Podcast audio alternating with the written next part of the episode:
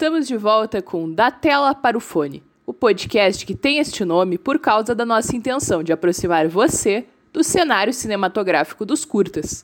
Eu sou Daniela Flores e faço parte do podcast junto com Renata Selmo. Nosso terceiro episódio contará com as entrevistas da atriz porto-alegrense Júlia Pilotti, que atualmente reside em Nova York, nos Estados Unidos, a diretora de cinema Giovanna Musel, que é de Taquari, Rio Grande do Sul, e o diretor gaúcho Ulisses da Mota. Ainda contará com um olhar interessante de um convidado surpresa internacional, de incrível notoriedade, o diretor de cinema uruguaio Mário Handler. A trajetória de Júlia Pilotti no mundo da atuação começou aos sete anos, fazendo teatro. Os curtas que participou foram clipes, sob direção de Juliana Blum e Talita Prestes, o Plano Frank da ISPM e Onde Estão, dirigido por Giovanna Cheverria. Ela considera importante ter feito parte dessas produções.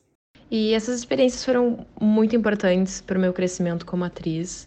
Uh, foram lá quando eu tinha meus uh, 12, 13 anos, então estava recém começando na minha carreira no cinema. Foi bem interessante eu ver produções locais e como elas funcionam e como eu, como atriz, me posicionava. Foi bem interessante. Tendo experiência tanto em curta-metragens quanto em produções mais extensas, a jovem atriz afirma que a única diferença são os dias de gravação, já que o trabalho de atuação é o mesmo. Ela conta mais sobre a dinâmica que notou dos curtas. Das produções que eu já participei de curta, o que eu notei assim foi sempre uma união muito grande da produção, do elenco, do pós, de, de tudo. Assim, acho que isso é o mais importante para fluir dentro de um set de gravação. É, é a, a cumplicidade, a comunicação também. Aqui é Renata Selmo sobre nossa segunda entrevistada de hoje, Giovanna Musel. Com seu curta Só Sei Que Foi Assim, ganhou os prêmios de melhor filme e júri da crítica do Festival de Gramado de 2019.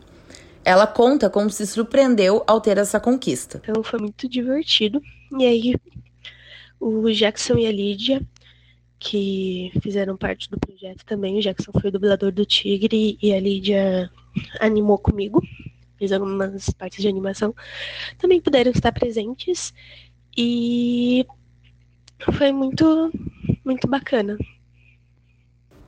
Mário Handler, diretor de cinema que já ganhou prêmios em festivais do Uruguai, de outros países da América Latina e em países da Europa, documentarista de referência quando se fala do cinema uruguaio, ao ser questionado sobre curtas-metragem, ele indica Noite e Neblina, um curta de guerra de 1956.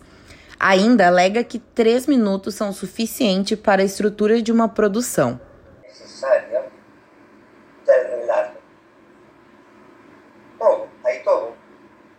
clásico Entonces, no, no, veo por qué hay que hacer películas que luego nadie ve, de 80, 90 minutos. ¿Qué te parece, Daniela, que te pregunta? Escríbeme.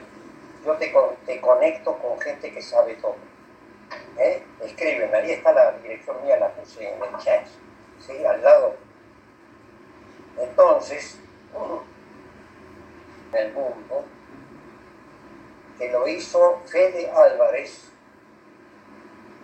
sobre Montevideo, de estilo catastrófico, y ahora tiene todo el público y todo el dinero que quiere en Hollywood. Pero a mí no me sirve para nada, no, están todos afuera, se fueron todos, están en, unos en París, outros... Ulisses da Mota é um diretor gaúcho cujo primeiro curta-metragem foi O Gritador. Desde lá, já fez sete curtas. Ele aconselha quem deseja dirigir curtas. Tem que saber lidar com a pressão. Quando eu falo pressão, eu estou dizendo tanto a pressão externa né, da, da equipe, do, do ambiente à volta para que o filme seja feito, para que o filme é, seja realizado, quanto a própria pressão interna para se fazer um bom trabalho. Assim fica a dica para quem quiser se aventurar no mundo da produção audiovisual. Nosso episódio vai ficando por aqui. Foi produzido por mim, Daniela Flores, e pela Renata Selmo, sob edição do Zé Carlos de Andrade